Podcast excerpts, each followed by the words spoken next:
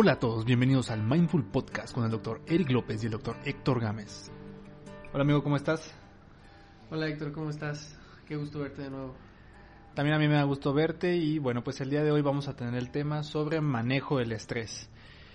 Y ¿nos puedes describir, Eric, qué temas vamos a revisar hoy relacionados con el manejo del estrés? Claro, eh, la intención es que hoy primero platiquemos de qué es el estrés. Puede parecer quizá algo como muy eh, sencillo, pero vale la pena que lo repasemos. Eh, posteriormente vamos a platicar acerca de qué medidas podemos tener nosotros en nuestra vida cotidiana para reducir el estrés o para aprender a manejarlo. Vamos a platicar un poquito de cómo saber cuándo ya no es estrés y quizás es necesario buscar ayuda profesional. Y al final vamos a hacer una breve, pues un breve resumen de las recomendaciones que les haremos el día de hoy. Y bueno, recuerden que sus comentarios son muy valiosos, lo cual se lo recordaremos nuevamente al final de esta plática. Ok, antes de pasar acerca del tema del estrés y definirlo, me gustaría nada más recordar una cosa, que ustedes pueden escuchar este podcast tanto en la aplicación de iVoox, ahí la pueden descargar y suscribirse a Mindful Podcast, o buscarnos también en Spotify, donde también ya se encuentran los episodios del podcast de Mindful. Eh, recuerden que en Spotify van a ir cambiando los, los episodios y se van a ir reduciendo poco a poco. En iVoox los pueden escuchar todos de forma completa. Bueno. Ok. Bueno, Héctor, eh, pues vamos a empezar platicando sobre qué es el estrés. Eh, quizá quieras compartirnos cuál es la definición que tú tienes de estrés. bueno, mira, el estrés para la, población en general, que no sea una definición científica necesariamente o muy técnica, por así decirlo, pues es una sensación subjetiva, ¿no? es algo que eh, se aprecia por el quien, quien lo siente en ese momento, genera agobio, preocupación, eh, agotamiento, ¿no? El estrés se puede presentar a cualquier edad, eh, en cualquier género, ¿no? Y en diversas circunstancias personales que pueden dar lugar a alteraciones físicas y psicológicas, ¿no? lo podríamos decir así como una experiencia emocional molesta que viene acompañada de cambios físicos y eh, conductuales. Imagino que tú quieres agregar algo más a esta definición. Bueno, pues eh, importante notar que como bien dice Héctor, el estrés es una respuesta que es de, pues una respuesta de nuestro cuerpo, pero también de nuestra mente y de nuestras emociones ante una situación ambiental. Puede ser, por ejemplo, que tengas mucho trabajo, puede ser que pues tengas compañeros del trabajo con los que no tienes una buena relación o que quizás son muy competitivos, un, jefe pues eh, molesto, no sé, o, por ejemplo incluso puede ser que en la escuela tengas una respuesta de estrés cuando tienes un periodo de exámenes. El caso es que ante una situación eh, ambiental que puede ser adversa, encontramos una respuesta emocional, como bien decía Héctor, eh, emocional, conductual y de pensamientos que eh, puede ser que inicialmente sea adaptativa, es decir, que nos permita alcanzar nuestros objetivos. Por ejemplo, Héctor, se me ocurre mencionar esta parte importante. Cuando estamos ante, por ejemplo, ante un examen importante como estudiantes y eh, encontramos que el estrés nos puede servir para enfocarnos en, estudiar, ¿no? Porque el estrés constantemente nos está recordando, tienes un examen, tienes un examen, tienes un examen, ¿y qué hacemos? Pues obviamente decimos, no, pues obviamente hoy no voy a ir, no voy a ir de peda con mis amigos, me voy a sentar a estudiar porque sé que es importante. El estrés también es útil y eso es importante reconocerlo. Sí, es adaptativo, ¿no? Permite que eh, nosotros como personas podamos sobrevivir. Y gracias al estrés, como tú dices, puedes generar eh, prioridades en tu vida y entonces eh, cumplir con estas prioridades, fijarte objetivos, cumplir con metas, todo con, vaya, uno de los motores que te mueve justamente a enfocar tu atención y tus conductas hacia el cumplimiento de estas metas, pues es el estrés. Claro que es una sensación que, que pues es molesta y que a veces puede resultar difícil de manejar. Respecto a eso, Eric, me gustaría que platicáramos eh, acerca de qué medidas podemos utilizar o de qué forma podemos hacer para reducir el estrés y que este pues ya no cumplan su función, o sea, digo, la función que tú decías es que, bueno, pues nos ayuda a enfocarnos en nuestra atención, pero ¿qué pasa cuando el estrés sobrepasa justamente eso y entonces ya no solo es para enfocar tu atención y que entonces el estrés puede a veces sobrepasarse y contaminar eh, el cumplimiento de tus objetivos, ¿no? Entonces habrá ocasiones en las que se requiera reducir el estrés cuando ya no es funcional o cuando ya no es adaptativo. Em, ¿Qué estrategias o qué conoces tú acerca de medidas para reducir el estrés? Em, existen varias medidas que podemos tomar para reducir el estrés, siempre eh, tomando en cuenta que pues el estrés es, es, molesto independientemente de si es funcional o no, ¿no? Es una medida de nuestro cuerpo para recordarnos lo que es importante. Y entonces, eh, ¿qué podemos hacer?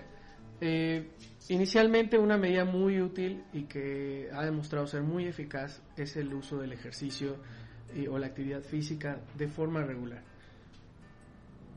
Eh, por ejemplo, se ha demostrado que la realización de actividad física de forma regular, unos 30 minutos, al menos unas 3 a 4 veces a la semana, pues puede hacer que los niveles de estrés reduzcan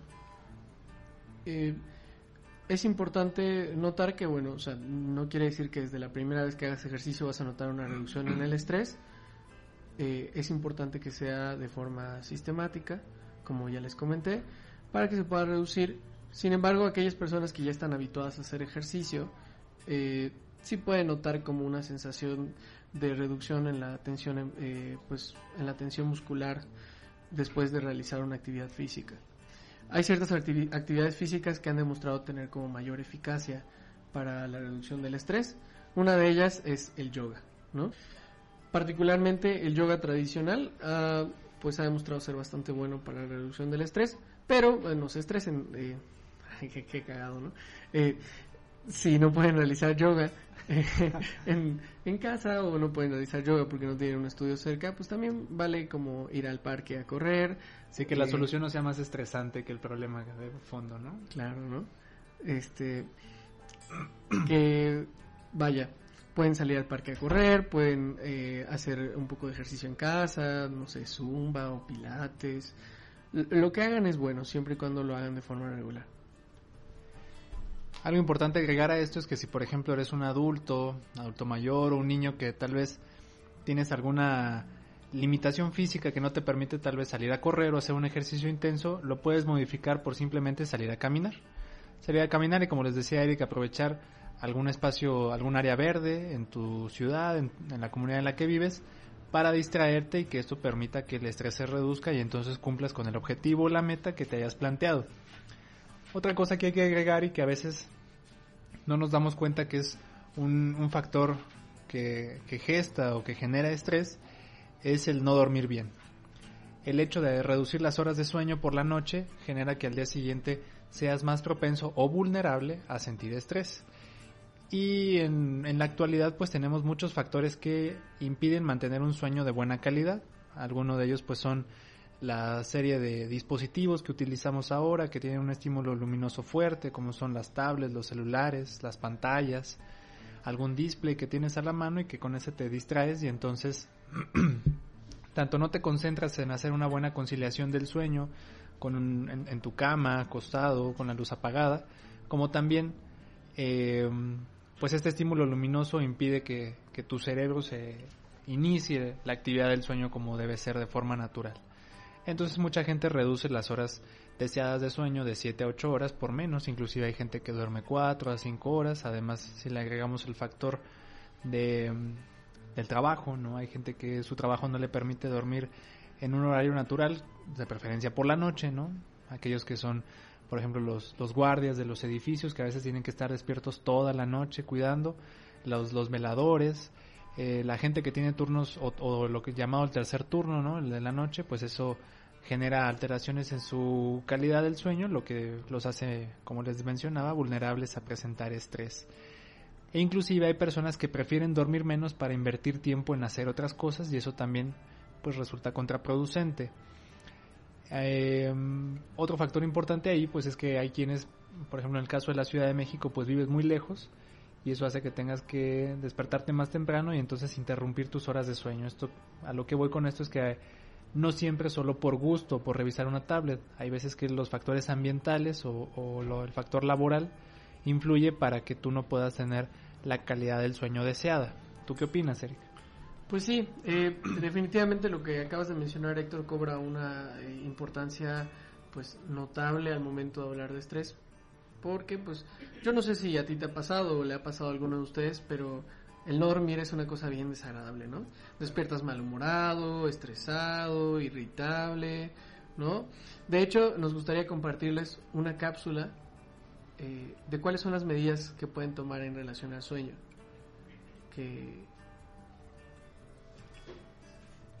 Bueno, les vamos a compartir una cápsula acerca de medidas de higiene de sueño. Idealmente se tiene que dormir en la cama, Recordar que la cama se utiliza para dos cosas, para dormir y para hacer el amor. O sin amor, hazlo, pero que sea así en la cama nada más.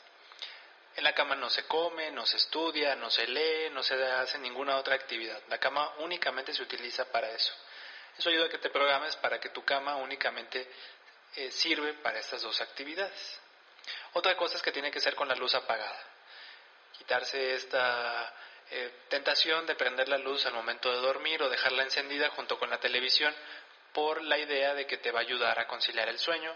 Lo ideal es mantener todos los estímulos luminosos fuera de la habitación para que no interrumpan y que eh, el ambiente favorezca la conciliación del sueño. Otra cosa también es evitar el consumo de alcohol, el consumo de cafeína, el consumo de tabaco previo al sueño. Se tiene también esta idea a veces de que consumir alcohol por el efecto que hace al, disminuir el, estado de despierto y promover el sueño, pues te va a ayudar. La realidad es que no y lo que va a terminar pasando es que te vas a despertar antes del tiempo que tú deseas y pues no vas a descansar a la forma deseada. Otra cosa también es tener un horario fijo de sueño, de preferencia siempre intentar iniciar el sueño a la misma hora todos los días, para que así tú también te programes y tu cuerpo esté programado para mantener o, empezar el sueño siempre a la misma hora. También favorecer el ambiente. ¿Cómo se favorece el ambiente? Bueno, pues si tú has notado que a lo mejor las cobijas con las que duermes, la almohada que tienes, eh, tu habitación, por ejemplo, no está bien ventilada, habría que modificar este, el escenario y que esto pues no interrumpa o no haga el sueño una situación difícil. Otra cosa importante es la cena. Muchas veces se tiene la idea de que cenar de forma copiosa o una alta ingesta de alimentos, como genera cansancio o fatiga posterior, pues va a favorecer el sueño. La realidad es que no. Lo ideal es cenar y dejar pasar al menos una hora o máximo o, o también dos horas para que el estómago lleno no dificulte el sueño y que no tengas reflujo y que no estés tosiendo y que esto permita que puedas dormir de forma placentera. Otra cosa importante es el condicionamiento previo a dormir. No hay muchas personas que tienen alguna especie como de ritual que los prepara al dormir. No hay quienes, por ejemplo, eh, se bañan con agua tibia, utilizan ya su pijama previo a dormir, hacen algún tipo de ejercicio de respiración. Algo importante es evitar los líquidos consumo de líquidos previo a dormir porque esto pues favorece el hecho de que interrumpas el sueño para ir al baño. Eh, otra cosa importante es que si ustedes desean más información acerca de cómo mejorar la conciliación del sueño, en, en el próximo episodio intermedio al episodio grande les vamos a compartir un ejercicio de mindfulness para conciliar el sueño, en el que se alterna respiración y atención plena y que les puede ayudar en caso de que a lo mejor ustedes ya hicieron todas estas medidas de higiene de sueño y aún así no concilian el sueño de forma deseable o agradable. Saliendo de esta cápsula, Eric, continuamos hablando acerca de qué otras medidas conoces para reducir el estrés. Si conoces alguna otra o si quisieras hablar algo eh, relacionado con el tema que estamos tratando el día de hoy. Pues mira, Héctor, yo creo que una muy importante que viene muy ad hoc a pues al área en la que nos desarrollamos es eh, la práctica regular de la meditación, ¿no? O de la atención plena, que no necesariamente se puede llevar a través de la meditación, como ya platicamos. Entonces, eh, realizar algunos ejercicios de meditación o de atención plena, cada, pues quizá dedicarle unos 10 o 5 minutos al día, pues también ha demostrado ser eficaz para, para mejorar como los síntomas del estrés. Eso podría ser una buena opción. hay, hay eh, pues eh, meditaciones guiadas para quienes no están versados en el tema y si no pues también lo pueden practicar por su cuenta y bueno nosotros les estaremos compartiendo pues eh, estos ejercicios que ya habíamos quedado para que tengan pues ciertas guías de cómo hacerlo. Claro, recordar que también hay aplicaciones donde puedes descargar ejercicios de meditación, como decía Eric, de meditación guiada. Pueden utilizar también el Mindful Podcast para escuchar algunos de los episodios donde se utiliza el mindfulness y que les pueda ayudar justamente como un ejercicio guiado para reducir el estrés. Y entonces, Héctor, eh, pues igual es importante hablar de, de cuándo saber si el estrés que estamos experimentando ya no es algo normal, ya no es algo que va en respuesta a lo que estamos viviendo o que quizá nos está haciendo tener problemas, ¿no? Eh, no sé, Héctor, si tú tienes alguna opinión al respecto o alguna, alguna, quizá algún dato de alarma que puedas darle a nuestros escuchas eh, que les permita como hacer esta distinción.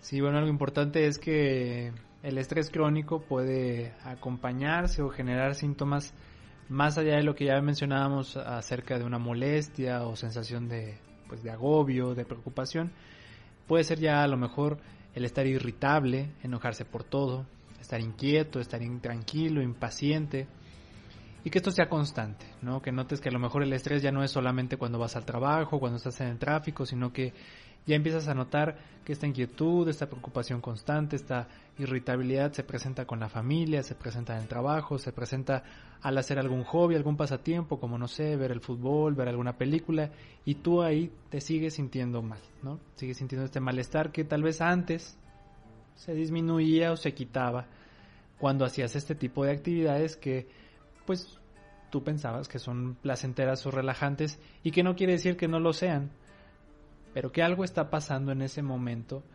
que esa sensación de placer que generaba esto ya no se consigue. Y entonces ahí ya tenemos pues un problema distinto al de una simple situación de estrés. Qué bueno que mencionas esto de las actividades eh, pues placenteras, Héctor, porque quizá eh, es importante notar que justo esta vivencia de las experiencias que solemos utilizar para fortalecernos. Por ejemplo, no sé si te gusta jugar algún, practicar algún deporte, jugar con tus amigos o, hacer un podcast de vez en cuando. Eh, si eso deja, no, como bien dice Héctor, puede ser que siga siendo placentero, pero que ya no lo disfrutemos igual. Pero si incluso dejara de ser placentero al grado de que ya no nos sintamos motivados a participar en estas actividades, ese es un dato de alarma importante. Como bien dice Héctor, ¿no? Si esto, si este estrés empieza a afectar en otras áreas de tu vida, en tus relaciones interpersonales, ya no te permite ser eficaz al momento de comunicar tus emociones, también puede ser un dato que nos oriente a saber que esto ya no es eh, algo normal, sino que es algo que, de, que quizá pueda verse apoyado por una, un servicio de salud profesional. Sí, claro, ahí se puede recurrir, por ejemplo, a algún psicoterapeuta, algún psicólogo, algún psiquiatra. Em, si alguien que está escuchando esto dice, bueno, entonces necesariamente me van a medicar, ¿no? Porque pues ya tengo estrés crónico y, se está volviendo cada vez más difícil. No, no necesariamente se tiene que dar medicamento. Muchas veces eh, esto puede resolverse con alguna intervención psicoterapéutica, y no, no es indicativo de, la toma de algún antidepresivo, de algún ansiolítico, para que este temor pues no limite o, dilate el tiempo en que una persona puede acudir a recibir atención en salud mental.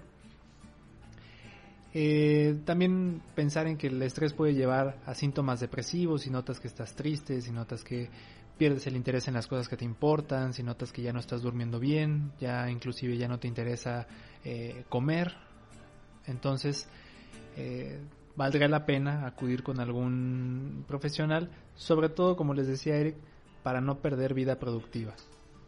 Que las cosas que a ti te importan, que los objetivos que tú tienes, las metas que te has impuesto tú, pues las cumples.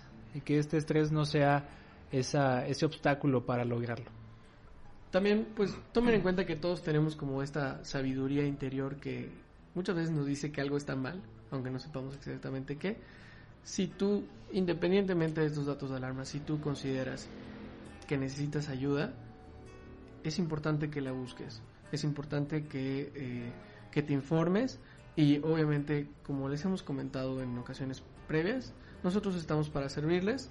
Eh, si tienen dudas, inquietudes con respecto a su salud mental, con respecto a pues eh, lo que están viviendo en este momento, pues con toda confianza acérquense y en caso de que les podamos ayudar lo haremos con mucho gusto y si no, también podemos eh, como recomendarles algunos otros servicios de los que podrían beneficiarse. Bueno, pues Eric, no sé si gustes hacer un breve resumen acerca de las recomendaciones que se dieron en este podcast. Claro, eh, bueno, eh, ya platicamos acerca de qué es el estrés, cómo identificarlo. Eh, y platicamos también de qué podemos hacer para reducir el estrés. Ya planteamos que el ejercicio realizado de forma regular nos puede ayudar. También el dormir en horarios adecuados y el tiempo suficiente es una medida que nos puede ayudar. El participar en actividades placenteras también es otra medida importante el tener un espacio disponible para la recreación, ya sea lo, que te guste hacer y que, y que te genere pues un alivio de la tensión. Eh, platicamos también de la meditación, que es una medida útil también para eh, reducir el estrés o aprender a manejarlo. No sé si se me está olvidando algo, Héctor, no sé si quieres agregar algo más. No, yo creo que está muy completo el, resumen. Nada más recordarles que eh, si tienen alguna duda, alguna pregunta, algún comentario, crítica, sugerencia, lo pueden hacer a través de nuestras redes sociales, arroba mi psiquiatra MX. ¿Cuál es tu Twitter, Eric? Eh, mi Twitter es ERL Soto.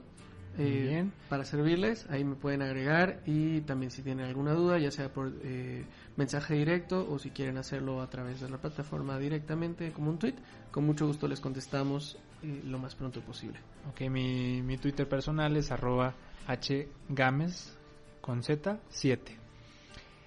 Igual también nos pueden buscar en Facebook como mi psiquiatra MX o psiquiatría en acción.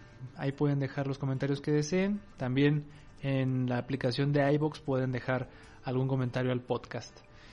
Y bueno, no podemos dejar pasar una situación especial que está pasando en este momento. Sabemos que el podcast no tiene temporalidad, no hay horario. Ustedes lo pueden estar escuchando cercano a cuando lo grabamos o lo pueden escuchar en la mañana, en la noche, un año después, eso no importa. Pero hay una situación grave de violencia que está pasando, Eric, en, a nivel nacional, en la cual no podemos ser ajenos y en la que quisiéramos, pues, eh, dar a entender que tiene todo nuestro apoyo quienes están en este movimiento en pro de acabar con la violencia en contra de la mujer. Dentro del equipo de mi psiquiatra MX contamos también con una compañera que nos ayuda, quien ahorita por motivos de salud pues no ha podido participar en el podcast, ¿no? Pero evidentemente es un elemento sumamente importante de este equipo.